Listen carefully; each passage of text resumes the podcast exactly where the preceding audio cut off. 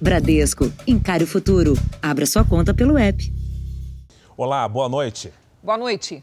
Por causa do agravamento da pandemia, a partir da meia-noite de hoje, todo o estado de São Paulo entra na fase mais restritiva do plano de combate ao coronavírus.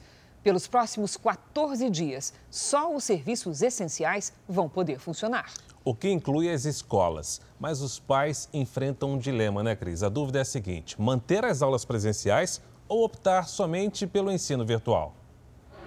Foi quase um ano a distância e Pedro achou que seria aos poucos a retomada para a normalidade escolar. Voltar para a escola, voltar à rotina normal foi melhor. Mas agora, como subiu os números, a partir de segunda agora, semana que vem, não volto mais. Assim que as portas abriram este ano para o presencial, a procura foi grande nessa escola de São Paulo, com 1.600 alunos. Uma adesão com fila de espera em especial para as crianças menores. Os pais ficaram felizes que as crianças puderam voltar para ter convívio social, para o desenvolvimento do pedagógico. A escola está pronta, os protocolos estão sendo seguidos e cada família analisa a sua realidade. Mas esta semana, baseado nos números da pandemia, o sinal vermelho acendeu. Uma janela incerta, virtual ou não, que se abriu na educação. Segundo o Fundo das Nações Unidas, Unicef, durante a pandemia, mais de 168 milhões de crianças no mundo inteiro ficaram longe da escola. Agora, no Brasil, a situação é a seguinte: o retorno parcial das aulas presenciais, mesmo com protocolos rigorosos. Mas, por outro lado, o aumento no número de casos. Portanto, os pais se veem numa encruzilhada com a seguinte pergunta eu devo ou não mandar o meu filho para a escola. A gente é, conversou bastante, definiu que, que deveria sim voltar. A escola né, dá, dá toda a atenção necessária, mas a gente sempre fica receoso porque está no ar, né? Tá, tá em todo o, o ambiente. Para este infectologista, cada família terá que avaliar os riscos. Se os pais estão em home office, estão em casa por qualquer motivo e têm condição de acolher a criança, é melhor a criança ficar em casa onde ela pode ser cuidada. Aqueles pais que têm dificuldade, que estão trabalhando e que estão fazendo uma atividade fora de casa, não tem onde deixar as crianças, aí sim a escola pode ser uma alternativa. A dúvida é a mesma para quem é professor e pai ao mesmo tempo. A gente tem ali os protocolos a seguir, a gente segue, mas às vezes a gente acha que também não é o suficiente.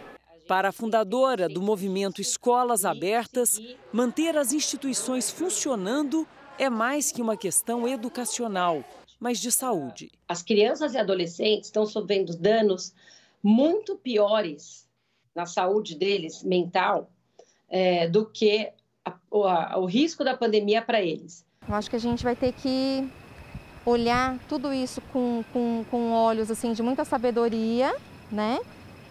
e tentar fazer com tudo isso da melhor forma possível, né? Porque quem, quem é prejudicado são os pequenos, né?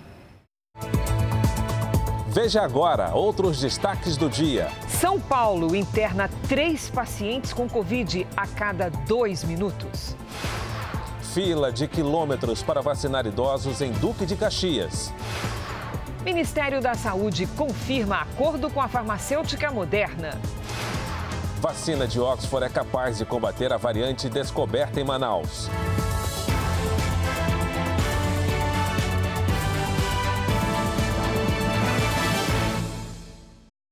Oferecimento: Bradesco. Encare o futuro. Abra sua conta pelo app.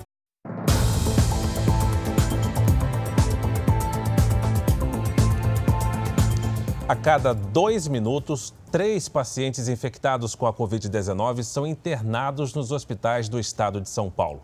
Esse foi um dos motivos do anúncio da fase vermelha. Antes das medidas entrarem em vigor, caminhoneiros fizeram um protesto e bloquearam uma importante via expressa da cidade. Na Marginal Tietê, uma das vias mais movimentadas de São Paulo, trânsito bloqueado um grupo de caminhoneiros começou o protesto por volta das 5 e meia da manhã. A ação se repetiu também em outros pontos da capital e da região metropolitana. As manifestações deixaram muita gente parada em longos congestionamentos. Meu trabalho tentando chegar, mas infelizmente vai ser difícil hoje. O protesto era contra o aumento do ICMS e a implantação da fase vermelha para diminuir a circulação de pessoas com o fechamento do comércio. O lockdown, se parar, o caminhoneiro não trabalha, porque a gente depende de mercadoria para entregar. Parou, como é que vai entregar? Caminhoneiros que queriam seguir em frente foram pressionados a também parar. Ele tentou sair agora e ele falou: não, para e fica quietinho. Ameaçou de tacar pedra, né?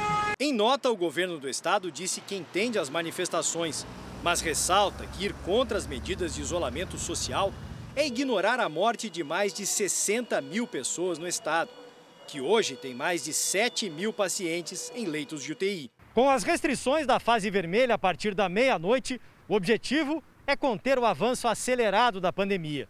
Segundo o governo do estado, a cada dois minutos, três pacientes são internados em hospitais de São Paulo. E a cada dia, as UTIs recebem mais 130 doentes.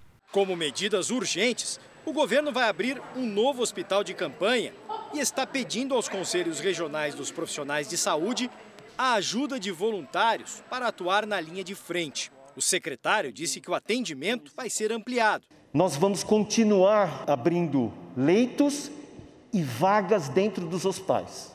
Abriremos em qualquer local desses hospitais, sejam nos anfiteatros, sejam nos ambulatórios e sejam nos corredores. Ah, paciente no corredor, vai ter paciente no corredor. O que nós não queremos é paciente desassistido. Nós precisamos ajuda, porque estamos em guerra.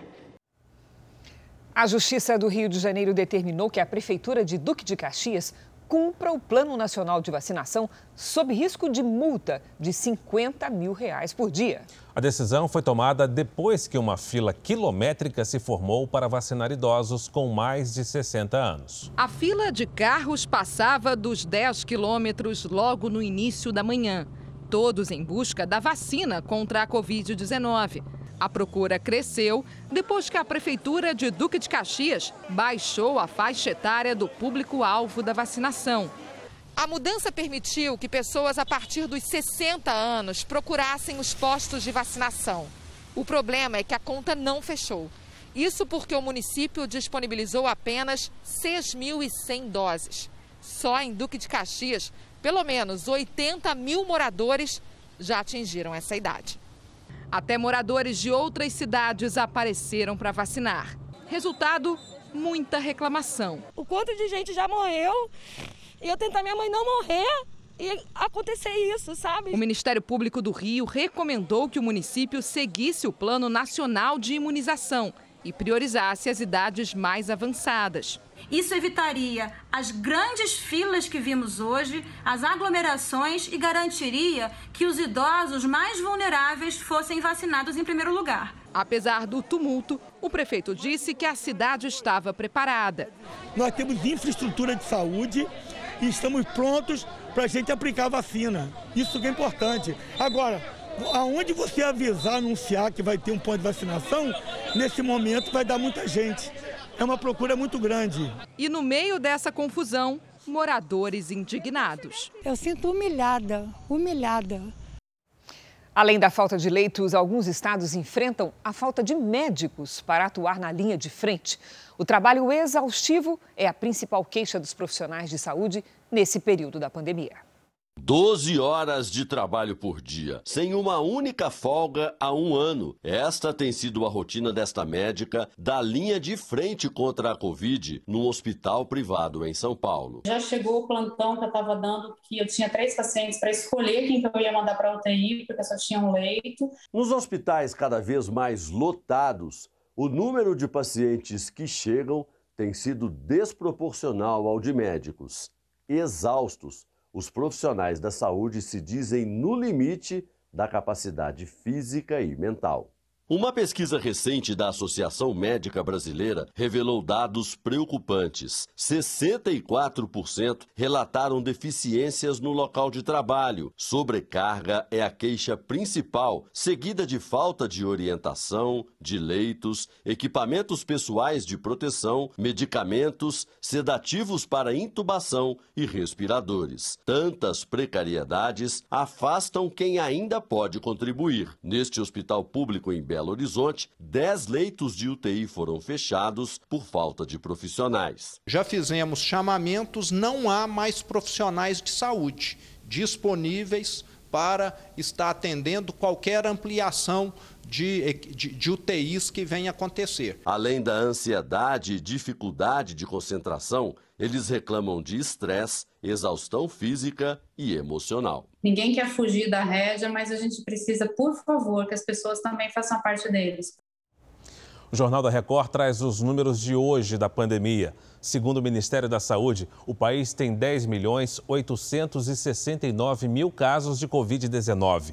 Os mortos já passam de 262.770. Já são quatro dias com mais de 1.600 registros de mortes no período de 24 horas. Hoje foram 1.800. Também entre ontem e hoje, 34 mil pessoas se recuperaram. No total, são 9 milhões 671 mil pacientes curados e 935 mil seguem em acompanhamento. Um estudo preliminar revela que a vacina desenvolvida pela farmacêutica AstraZeneca, em parceria com a Universidade de Oxford, é eficaz contra a variante brasileira do coronavírus. O estudo realizado em Oxford indica que a vacina não vai precisar ser modificada para que proteja contra a variante P1, que surgiu primeiro em Manaus e é mais contagiosa que outras cepas do coronavírus. A Fundação Oswaldo Cruz enviou as amostras que serviram de base para o estudo. Os resultados completos devem ser divulgados ainda no mês de março. A vacina da Oxford AstraZeneca é uma das aprovadas pela Anvisa e já está sendo aplicada no Programa Nacional de Imunização do Ministério da Saúde. A Organização Mundial de Saúde decidiu não divulgar um relatório preliminar sobre a investigação da origem da Covid-19 na China. Um comitê da OMS esteve em Wuhan, o local onde a doença surgiu, para levantar mais informações. Mas agora, apenas o documento final e revisado será publicado. A intenção é evitar tensões entre os Estados Unidos e a China, que trocam acusações sobre o início da pandemia. Agora de volta ao Brasil. Começaram a valer as novas restrições de circulação para frear os casos de Covid no Rio de Janeiro. E entre as medidas está o toque de recolher. Só que agora há pouco, a Justiça do Rio concedeu uma liminar que permite a bares e restaurantes estender o horário. Felipe Batista entra ao vivo e explica para a gente essa decisão. Boa noite, Felipe. Oi, Fara, muito boa noite para você, para todo mundo. O que acontece é o seguinte: a prefeitura havia determinado que a partir de hoje, bares e restaurantes fechassem as portas às 5 horas da tarde. Mas, como você disse, essa liminar que a justiça emitiu no final da tarde permitiu que o setor tivesse o mesmo tratamento que o comércio, que pode fechar às 8 horas da noite. A gente está aqui na Barra da Tijuca, num dos pontos de maior boemia do Rio de Janeiro, e essa cena que a gente vê aqui é bem atípica, porque mesmo durante a pandemia, veja só, o que a gente via era muita gente aglomerada por aqui e muita gente sem máscara também. Olha, entre outras medidas aplicadas pela Prefeitura hoje estão a limitação da ocupação do comércio, que agora só pode receber 40% do público, e também uma espécie de toque de recolher. A partir de hoje, das 11 horas da noite até as 5 horas da manhã, ninguém pode permanecer na rua. Essas medidas valem pelo menos até o dia 11 de março e a multa para quem descumprir ficou mais cara, subiu. Agora está em 562 reais. Fara, Cris. Obrigado pelas informações, Felipe. Veja a seguir: texto da PEC emergencial não deve sofrer alterações na Câmara e auxílio pode ser pago em março. E daqui a pouco, as investigações sobre a morte do primo e assessor do cantor Leonardo.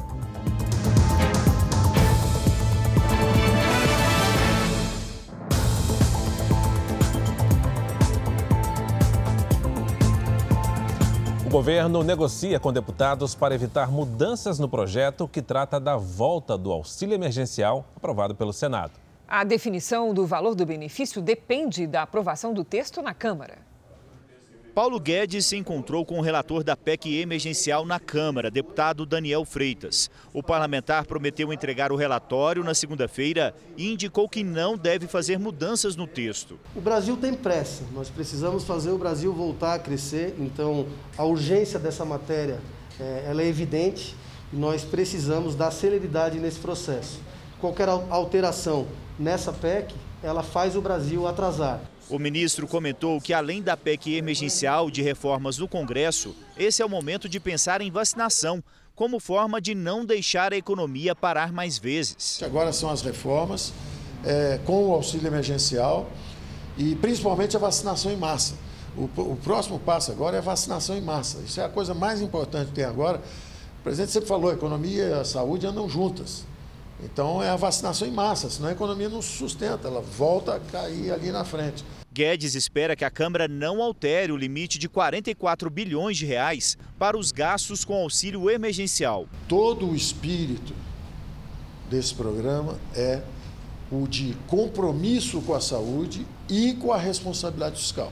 Após a aprovação do texto, o governo vai, por medida provisória, detalhar o pagamento do auxílio emergencial. Tudo indica que serão quatro parcelas de 250 reais cada. A articulação do governo é para que a PEC emergencial, que abre caminho para o auxílio emergencial, seja votada e aprovada na Câmara dos Deputados até a próxima quarta-feira.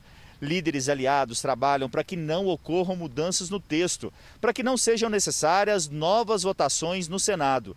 Com isso, se mantém a previsão inicial de que o benefício seja pago ainda este mês. A PEC emergencial concede ao governo a liberação de recursos para o programa de enfrentamento da pandemia. Quase 40 milhões de pessoas devem ter acesso ao auxílio emergencial. Pelo nono mês consecutivo, a produção industrial registrou alta. Só que essa alta tem sido cada vez menor mês a mês para os especialistas, é o grande desafio do setor no momento de uma nova onda da pandemia. São nove meses de crescimento da produção industrial. Janeiro foi tímido, 0,4% em comparação a dezembro de 2020. Mas no acumulado, a alta foi de mais de 42%. Com esse resultado, o setor eliminou a perda de pouco mais de 27% entre março e abril do ano passado, quando a produção atingiu o nível mais baixo da série histórica e sentia os efeitos do isolamento social por causa da pandemia. Por mais que a indústria, é, que não deva ter um impacto tão forte é, em comparação ao que a gente viu em abril do ano passado, ele com certeza tem um impacto. O movimento de recuperação da produção industrial foi ajudado pelo deslocamento da demanda de serviços para o de bens. E foi justamente isso que impulsionou essa fábrica especializada no desenvolvimento de embalagens, com foco no setor automotivo, hospitalar e eletrônico. Com um número cada vez maior de pedidos via internet, eles tiveram que aumentar a produção e investir na qualidade. Há 25 anos no ramo, o empresário viu a produção cair pela metade. O jeito foi se reinventar e tornar a indústria autossuficiente na produção de matéria-prima para as embalagens. Nós tivemos que acelerar a produção, startamos equipamentos, abrimos novas vagas de trabalho. Hoje, neste momento, a demanda é forte em todos os setores. A hospitalar, obviamente, deu uma equalizada nos volumes e todos os outros setores estão demandando muito. Para essa economista, o primeiro semestre ainda será um desafio para a recuperação da economia. Acho que a gente ainda vai ter um mês de março muito difícil e aí a gente espera que no segundo semestre possa ser é, melhor com o avanço da, da vacinação e ajudando a, a reabertura da economia.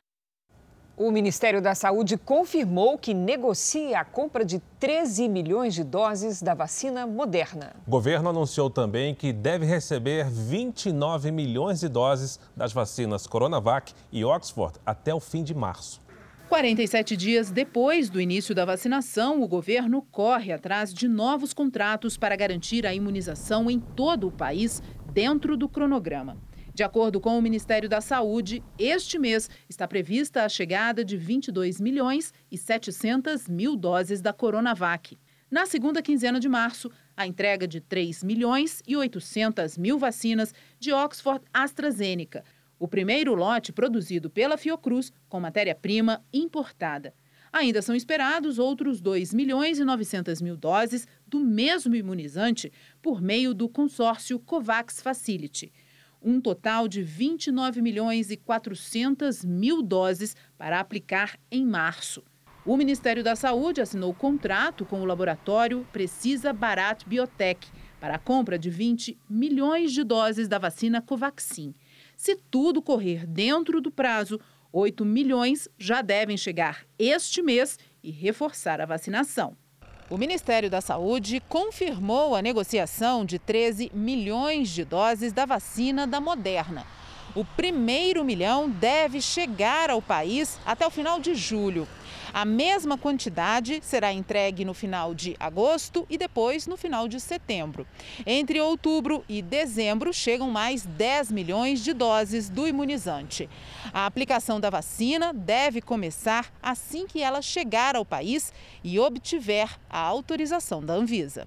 Já os municípios avançam na criação de um consórcio para comprar vacinas, insumos e equipamentos hospitalares. Segundo a Frente Nacional dos Prefeitos, mais de 1.700 cidades, entre elas 24 capitais, já formalizaram a adesão. Agora, os prefeitos vão ter de consultar as câmaras de vereadores. Nós acordamos entre os prefeitos o prazo de duas semanas. Teve prefeito que queria menos, que falou que aprovaria rapidamente, outros têm um pouco mais de dificuldade. Esse prazo ele vai ser cumprido na risca. Dia 22, nós vamos reunir todos os municípios, aqueles que aprovaram lei, e vamos constituir o consórcio com esses municípios. A Anvisa aprovou hoje uma redução no volume dos frascos da Coronavac. Vamos a Brasília com o repórter Alessandro Saturno saber os detalhes. Alessandro, boa noite. Qual a razão dessa medida? Olá, Cris. Boa noite para você, para o FAR e a todos que nos assistem. Olha, de acordo com a diretoria da Anvisa, essa alteração é justamente para evitar desperdício de doses. Com a decisão, a quantidade de envase da vacina Coronavac vai passar de 6,2 ml para 5,2 ml. Esse pedido de redução foi feito pelo Instituto Butantan após receber várias reclamações de profissionais de saúde que constataram a sobra do imunizante nos frascos após a aplicação da vacina. O controle de qualidade do Instituto percebeu que em todos os lotes produzidos foi possível retirar 11 ou 12 doses de cada frasco. Agora, o padrão será de 10 doses. Cris Fara. Obrigada, Alessandro. Veja agora os destaques do próximo Domingo Espetacular. Você vai ver neste domingo. É exclusivo. Festas clandestinas se espalham pelo país. Roberto Cabrini investiga o mercado das baladas, que não temem a polícia nem a pandemia. Você chegou a pensar em não fazer a festa hoje? Lógico, a gente ficou muito tempo sem fazer, ficou um ano. A explosão de casos de Covid nos estados. A agonia de quem precisa de uma UTI e encontra hospitais lotados. Esse paciente só conseguiu esse leito porque uma outra pessoa, infelizmente, morreu. Fukushima, 10 anos depois. Muros enormes protegem as cidades das ondas gigantes. Nossa equipe volta à região atingida pelo terremoto e o tsunami que devastaram o Japão. E mostra a tecnologia desenvolvida para prevenir desastres. A biografia autorizada do cantor latino. O livro promete contar histórias e as polêmicas de um dos artistas mais conhecidos do Brasil. É neste domingo espetacular. Depois da hora do faro. Até lá. Veja a seguir: tiroteio interdita uma das principais rodovias de São Paulo. E veja também: Prefeitura de Belo Horizonte volta a fechar o comércio por causa do aumento dos casos de coronavírus.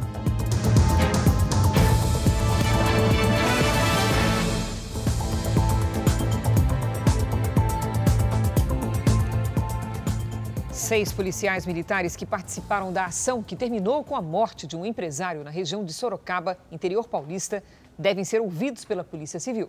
A viúva do empresário denunciou o grupo por assassinato, tortura e invasão de propriedade.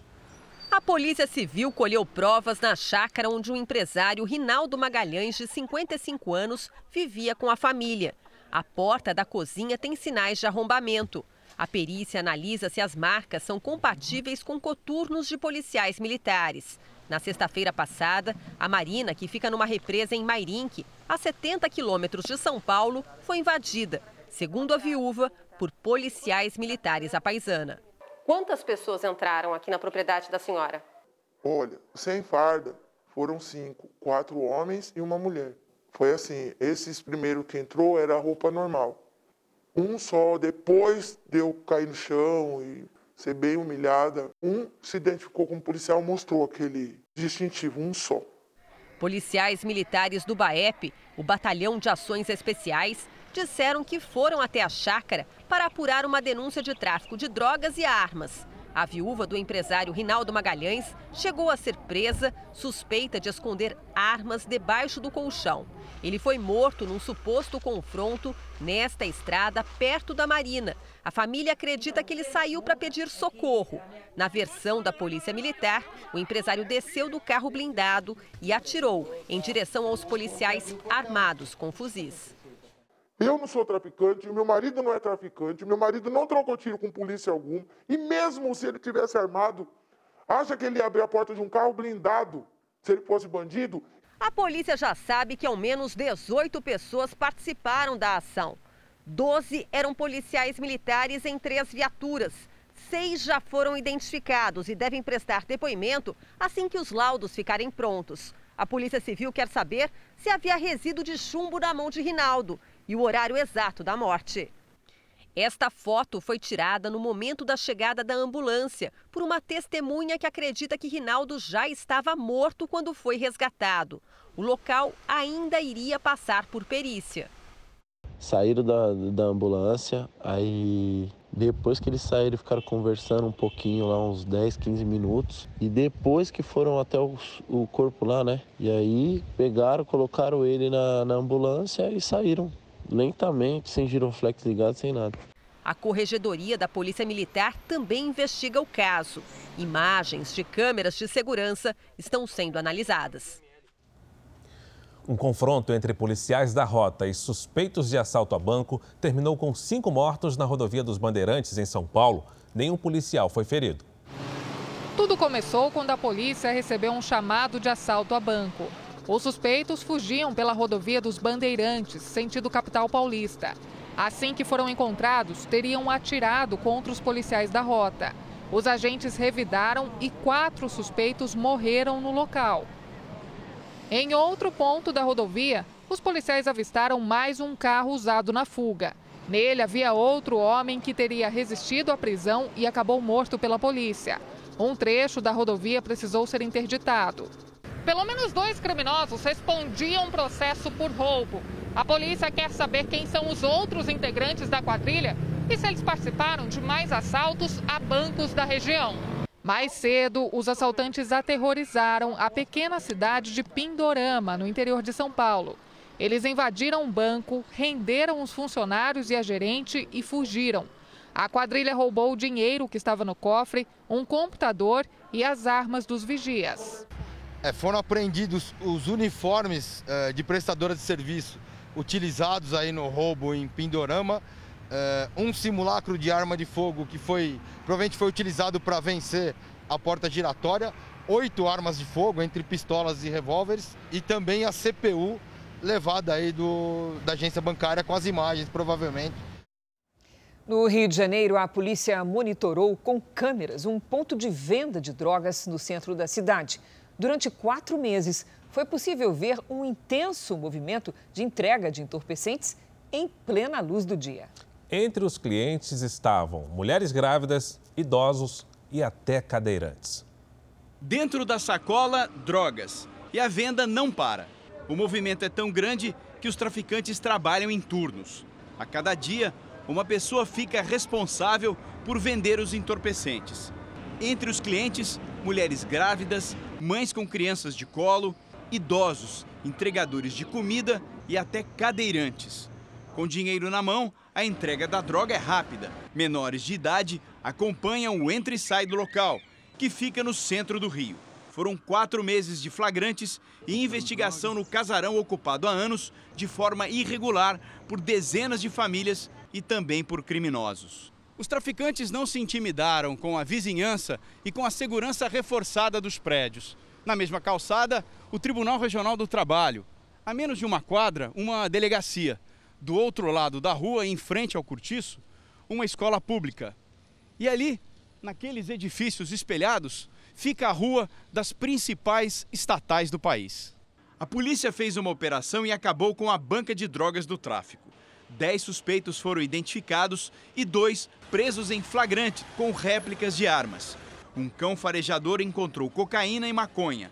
As investigações tentam descobrir os fornecedores que mantinham a venda dentro do casarão. Isso aqui não é o único, um único local que tem uma, uma ponto de venda de drogas semelhante. Existem outros, está no nosso roteiro investigativo, mas certamente o objetivo é chegar nos grandes traficantes, nos grandes comandantes de organizações criminosas. O primo e assessor há mais de 30 anos do cantor Leonardo foi encontrado morto com marcas de tiros em Goiás. Newton Rodrigues estava num quarto da fazenda de Leonardo. A polícia suspeita de morte acidental. O cantor Leonardo esteve no velório acompanhado da mulher, do filho e da nora e foi embora antes do sepultamento. Newton Rodrigues Silva Passini, o Passim, era primo, assessor e segurança do cantor Leonardo. Neste vídeo, os dois aparecem ao lado do cantor Gustavo Lima, num jatinho, a caminho do Pantanal. Olha o passinho aí, ó. Ô, meu povo! Ô, passinho! Vem, meu companheiro! Vambora! O acidente aconteceu na fazenda do cantor Leonardo, que fica no município de Jussara, a 330 quilômetros de Goiânia. Segundo testemunhas, Passim foi encontrado morto no quarto onde estava dormindo, que ficaria distante da sede da fazenda.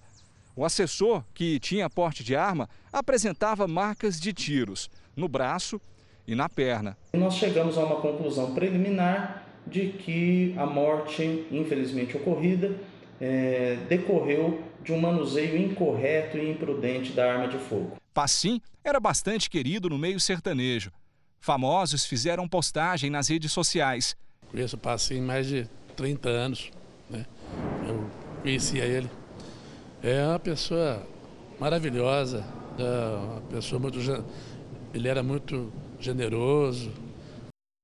Uma ação na Justiça Eleitoral pode caçar os mandatos do prefeito eleito de São Paulo, Bruno Covas, e do vice, Ricardo Nunes. Eles são suspeitos de abuso de poder político. O Ministério Público também apura irregularidades em dois contratos da Prefeitura com o IABAS, instituto que administra mais de 60 unidades de saúde na capital. Uma campanha sob suspeita. Bruno Covas e o vice Ricardo Nunes são investigados na Justiça Eleitoral desde novembro de 2020 por abuso de poder político.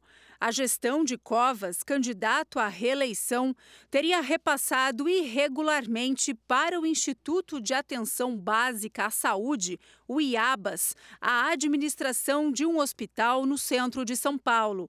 A ação foi movida pela coligação do candidato derrotado, Márcio França uma das espécies de ações eleitorais que nós temos no Brasil, ela vai apurar se houve, são três Três possibilidades, né? Abuso do poder político, abuso do poder econômico ou abuso dos meios de comunicação social. E aí a consequência é a perda do mandato. A ação aponta ainda que o hospital teria começado a funcionar em abril de 2020.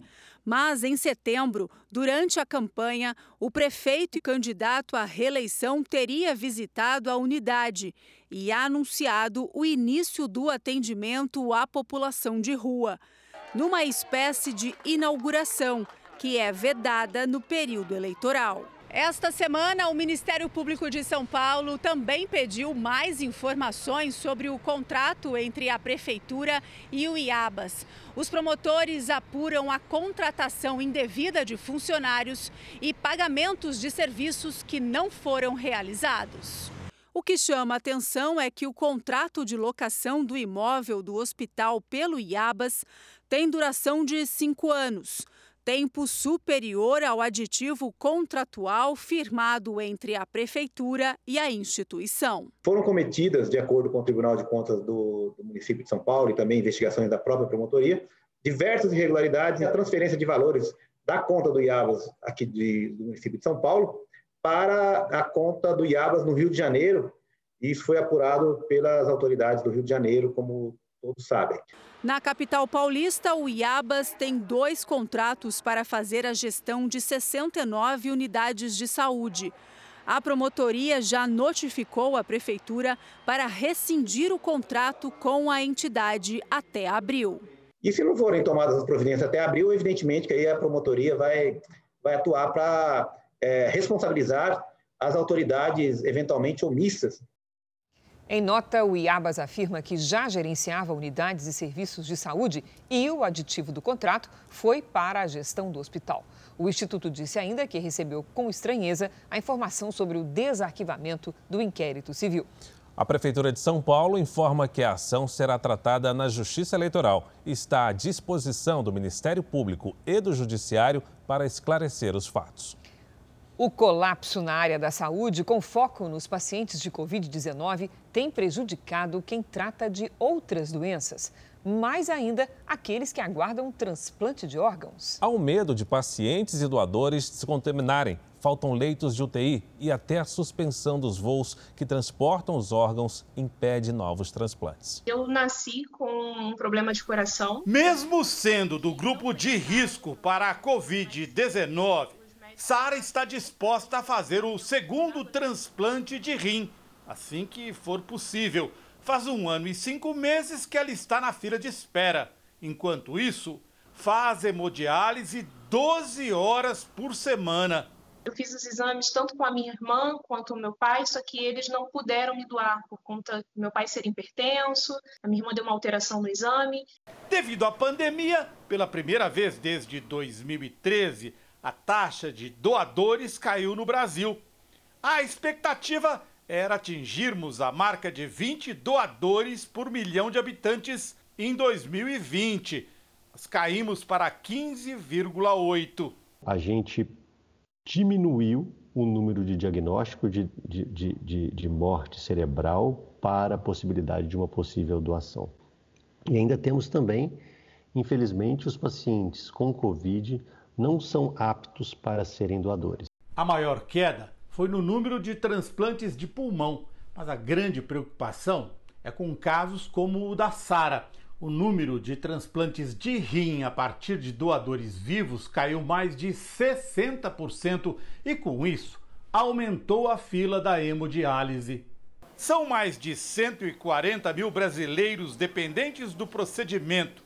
Para criar novas vagas, seria preciso que o SUS injetasse mais dinheiro, porque os preços dos insumos, quase todos importados, dispararam junto com o dólar. Alguns locais ainda têm vagas disponíveis. Em outros locais, os pacientes aguardam internados durante um período longo para que surja uma vaga para que ele possa ter alta hospitalar e fazer esse tratamento ambulatorialmente. No estado de São Paulo, subiu para 38 o número de casos confirmados da variante brasileira do coronavírus, que é mais transmissível. Um estudo da Fundação Oswaldo Cruz indica que a mutação predomina em seis de oito estados pesquisados. Ao todo, foram mil amostras coletadas e analisadas. Entre os oito estados estudados, o Ceará teve o maior índice de prevalência da mutação, 71,1%. O levantamento feito pela Fiocruz indica que a cada 10 amostras de pacientes infectados no Ceará, 7 deram positivo para a variante brasileira do coronavírus. A mutação, que inicialmente surgiu em Manaus, se espalhou pelo Brasil e foi encontrada também em outros países.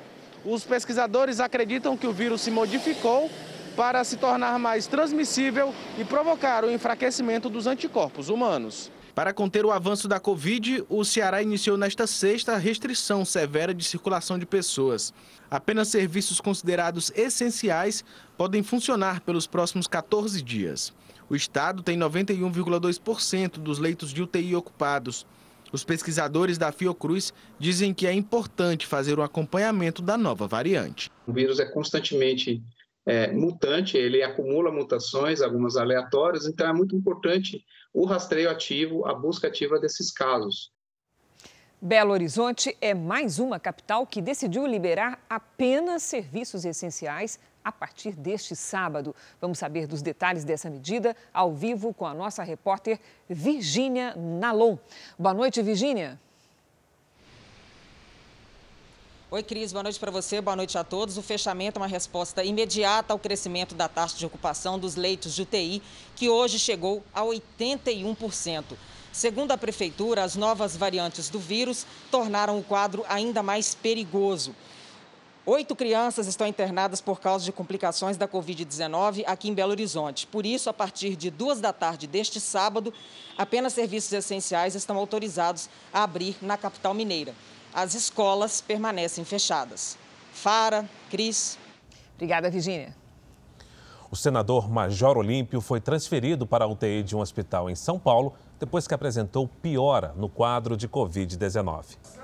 O senador, pelo PSL, tem 58 anos e está internado no hospital particular desde terça-feira. Pelas redes sociais, a assessoria informou que os médicos o transferiram para a unidade de terapia intensiva por conta da gravidade do quadro, mas não houve necessidade de intubação. Pelo menos quatro funcionários do gabinete do Major Olímpio também testaram positivo para a Covid-19. O número de jovens internados com a Covid-19 no Rio Grande do Sul aponta para as variantes do coronavírus. Especialistas acreditam que as novas cepas contribuem para a mudança de perfil dos pacientes. Palavras de despedida. Na última conversa entre mãe e filha, o desespero de pacientes e familiares que aguardam por um leito de UTI. E ela ainda estava com o celular dela, ela ainda conseguia uh, passar notícias pra gente, né? Sempre falava que a saturação dela estava muito baixa e que estava muito difícil de respirar. Valéria Zadorosny tinha 42 anos e estava internada em decorrência de complicações da Covid-19. Esse perfil jovem, que vem apresentando complicações com a doença, está chamando a atenção dos médicos. Em um hospital de Canoas, na região metropolitana de Porto Alegre, 40% dos pacientes entubados nas UTIs possuem entre 20 e 45 anos. É um número considerável de internações e que hoje esses jovens disputam leito com o paciente idoso, que era a realidade do primeiro momento da pandemia na maior parte dos municípios brasileiros. Quem tem criança também está preocupado. Ana Cláudia é a mãe do Ítalo, de 6 anos. Nove pessoas da família foram contaminadas e o filho está entre elas. Cada um de nós tivemos um sintoma diferente, em momentos diferentes. Tu pensava que estava melhorando de alguma coisa, vinha um outro sintoma, né? De acordo com especialistas, as novas variantes do coronavírus que já circulam pelo país estão contribuindo para a mudança do público infectado. Crianças, jovens e adultos. Atualmente, esse é o perfil da maioria dos novos contaminados pela Covid-19. Mais de 7 mil pessoas estão internadas com a doença no Rio Grande do Sul.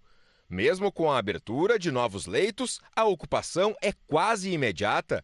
Nas últimas 24 horas, quase 9.500 pessoas foram infectadas. O estado gaúcho registra mais de 13 mil mortes desde o início da pandemia. O ministro da Saúde esteve hoje em Santa Catarina, que passa pelo pior momento desde o início da pandemia. Com hospitais lotados e o crescimento do número de mortes, o estado enfrenta uma crise no sistema de saúde. Todas as regiões de Santa Catarina estão em nível gravíssimo para a Covid. A taxa de ocupação das UTIs públicas no estado passou de 97%, a maior da pandemia. 280 pacientes esperam um leito de terapia intensiva. São mais de 700 mil casos confirmados da doença e 7.800 mortes por Covid no estado. A Secretaria de Saúde nega que pacientes tenham morrido por falta de atendimento. Os serviços não essenciais ficam proibidos de funcionar a partir das 11 da noite desta sexta-feira. É o segundo fim de semana seguido com restrições em Santa Catarina. E o Ministério Público avalia pedir à Justiça o fechamento total das atividades econômicas por um prazo maior, caso o número de vítimas continue subindo. O ministro da Saúde esteve hoje em Chapecó, na região oeste do estado, uma das mais afetadas pela pandemia. Eduardo Pazuello conheceu as instalações de uma unidade de pronto atendimento e uma enfermaria provisória montada num centro de eventos. O ministro disse que o objetivo da visita é ajudar a encontrar soluções. Não tem mágica, você não faz mil leitos em um dia.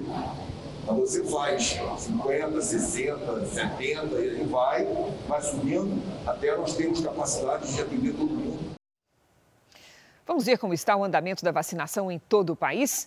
3,71% da população já receberam a primeira dose da vacina contra o coronavírus em todo o Brasil. Hoje nós atingimos a marca de 7 milhões 863 mil pessoas vacinadas. Na Paraíba, onde o coronavírus já deixou mais de 4.600 mortos, a primeira dose da vacina foi aplicada em 3,22% da população, o que equivale a mais de 130 mil pessoas. O Mato Grosso imunizou 2,68% dos moradores, com a aplicação de 94 mil doses. Em São Paulo foram vacinadas mais de 2 milhões de pessoas, 2 milhões 352 mil, que equivale a 5,8% da população paulista. Em Goiás, onde a ocupação de leitos de UTI está em 98%, mais de 231 mil pessoas foram vacinadas, ou seja, 3,26% da população. E no nosso portal de notícias, r7.com, você pode acompanhar a situação de todos os estados no nosso mapa interativo. Vamos agora com a opinião do Augusto Nunes, direto de Brasília. Boa noite, Augusto. Boa noite, Cris. Boa noite, Fara. Boa noite a você que nos acompanha. Está comprovado que as variantes da Covid-19 são muito mais contagiosas e algumas mais letais que o coronavírus original. Essas adversidades tornam especialmente dramática a quantidade insuficiente de leitos de UTI, carência que se desdobra na expansão do total de pacientes mortos sem atendimento. Apesar das evidências, as autoridades brasileiras encarregadas do combate à pandemia fazem de conta que não sabem disso. Governadores e prefeitos repetem exaustivamente que a taxa de ocupação desses leitos de UTI está perto ou já passou de 100%. Mas nenhum deles deu um pio sobre a urgentíssima necessidade de reativação dos hospitais de emergência que funcionaram em 2020. Faltam leitos de UTI na rede hospitalar, pois que sejam ressuscitados esses hospitais que garantiram o equilíbrio entre oferta e demanda em 2020. Os estádios de futebol construídos para a Copa de 2014 estão aí para abrigá-los. Aliás, esses elefantes brancos legados pelo governo do PT só servem mesmo para isso. A chuva forte prejudica os produtores de Mato Grosso, na cidade de Sorriso, maior produtora de grãos do mundo. As lavouras alagadas impedem a colheita de soja e o plantio do milho. A prefeitura decretou estado de alerta. Qual será a expectativa para os próximos dias na região? Vamos saber com a Lidiane Sayuri. Boa noite, Lídia. A chuva atrapalhando a colheita? Sim, infelizmente as notícias não são boas não, viu, Cris? Boa noite para você, para todo mundo que nos acompanha. As pancadas de chuva pelo norte mato-grossense ganham força no domingo. Neste sábado, o tempo muda bastante em parte do sudeste do país. A frente fria que passa por São Paulo avança para o Rio de Janeiro e mantém o tempo instável de Mato Grosso do Sul até o litoral. Atenção, os temporais isolados podem provocar alagamentos e deslizamentos no sul de Minas e nas áreas da Costa Verde e do Médio Paraíba, no Rio de Janeiro. A chuva forte segue entre o norte e o nordeste, principalmente do Amapá até o Ceará. No Acre, destaque para o retorno dos temporais.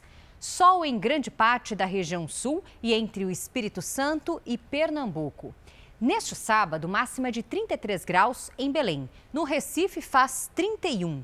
Faz também 26 em Campo Grande e em Curitiba até 25 graus. No Rio de Janeiro, fim de semana de tempo fechado e chuvoso. No sábado, faz 31 graus. Em São Paulo, sábado e domingo chuvosos com máximas de 24 e 23 graus. Bom fim de semana, Cris. Para você também, Lidy. Nos Estados Unidos, o FBI anunciou a prisão de um ex-funcionário do Departamento de Estado por envolvimento na invasão ao Capitólio. Federico Klein foi preso no estado da Virgínia. Ele é o primeiro integrante do antigo governo a enfrentar acusações criminais pela invasão. O FBI não especificou as acusações contra ele, nem deu detalhes da operação. Federico Klein é um dos 300 investigados pela invasão do Capitólio no dia 6 de janeiro, que terminou com cinco mortos. E ainda nos Estados Unidos, aumenta a pressão para que o governador de Nova York renuncie ao cargo. Ele está envolvido em dois escândalos: fraude de dados durante a pandemia e abuso sexual. A ex-assistente de Andrew Cuomo, Charlotte Bennett, de 25 anos, contou que durante uma reunião no ano passado, o governador disse que estava à procura de uma namorada na faixa de idade dela. Também teria perguntado se a jovem já se relacionou com homens mais velhos. Ele tem 63 anos. Cuomo é acusado de assédio por mais duas mulheres. Anna Rush alega ter sido agarrada durante uma festa de casamento. Lindsay Boylan, outra ex-assessora, diz que foi beijada à força dentro do gabinete. O governador pediu desculpas, mas nega ter agido de maneira inapropriada. A Justiça de Nova York já abriu uma investigação de assédio sexual contra o governador. Ao mesmo tempo, o FBI e a Procuradoria-Geral dos Estados Unidos também investigam Andrew Cuomo por envolvimento em uma fraude de ocultação de dados da pandemia. A suspeita é que o relatório com o total de idosos mortos em asilos no estado tenha sido alterado, reduzindo quase pela metade o número de vítimas. Apesar das investigações, Cuomo garante que não vai deixar o cargo. No ano passado, os brasileiros passaram mais tempo em frente à televisão. Foram sete horas por dia, a maior média dos últimos cinco anos. O público, Fara, ficou ligado no jornalismo em tempo real para se informar sobre a pandemia. 24 de março de 2020. Começou hoje a quarentena com o fechamento obrigatório dos serviços considerados não essenciais. Bufês estão vazios, mesas empilhadas. Esse polo se formou há quase 60 anos e, pela primeira vez em sua história, enfrenta uma situação inédita. Notícias de um mundo completamente novo, anunciadas na tela da TV. E a televisão aberta fez muita companhia para o brasileiro em ano de pandemia e isolamento social. Por dia, a TV ficou ligada a uma média de 7 horas e 9 minutos, o tempo mais alto dos últimos cinco anos, segundo uma pesquisa da Cantaribop Mídia. 37 minutos a mais que em 2019. Também em 2020, foram registradas 38 das 50 maiores audiências dos últimos cinco anos. E o pico foi justamente em 24 de março. A TV possui um alcance gigante, chegando a todos os lugares. Nossos dados indicam que mais de 204 milhões de brasileiros assistiram televisão em 2020. Num ano de total incerteza, o brasileiro recorreu à TV para se informar. Com cuidado na apuração e rapidez, muitas vezes em tempo real, o telejornalismo procurou respostas a tantas dúvidas e teve papel essencial na vida do brasileiro no ano passado. Eu já assistia bastante televisão, acho que já era uma brasileira que consumia bastante, mas eu passei a consumir mais. A cena mais comum na casa da Alessandra é essa ela trabalhando no computador com a TV ligada e o cachorro Chico ao lado, especialmente na hora do Jornal da Record. Quando você tem os telejornais e o jornalismo sério, o pessoal foi, pesquisou, olhou a fonte. Então eu acredito que é a melhor maneira que você tem para se informar e saber é, a, real, a, real, de fato, o que está acontecendo. Ela vai continuar sendo uma, uma grande companheira e acho que trazendo esperança. Dona Alessandra, obrigada pela audiência, viu? Informação nunca é demais, né? Claro. O Jornal da Record termina aqui. A edição de hoje na íntegra e também a nossa versão em podcast está no Play Plus e em todas as nossas plataformas digitais. E à meia-noite e meia tem mais Jornal da Record. Você fica agora com a novela Gênesis. A gente se vê amanhã. Até lá. Ótima noite para você e um excelente fim de semana.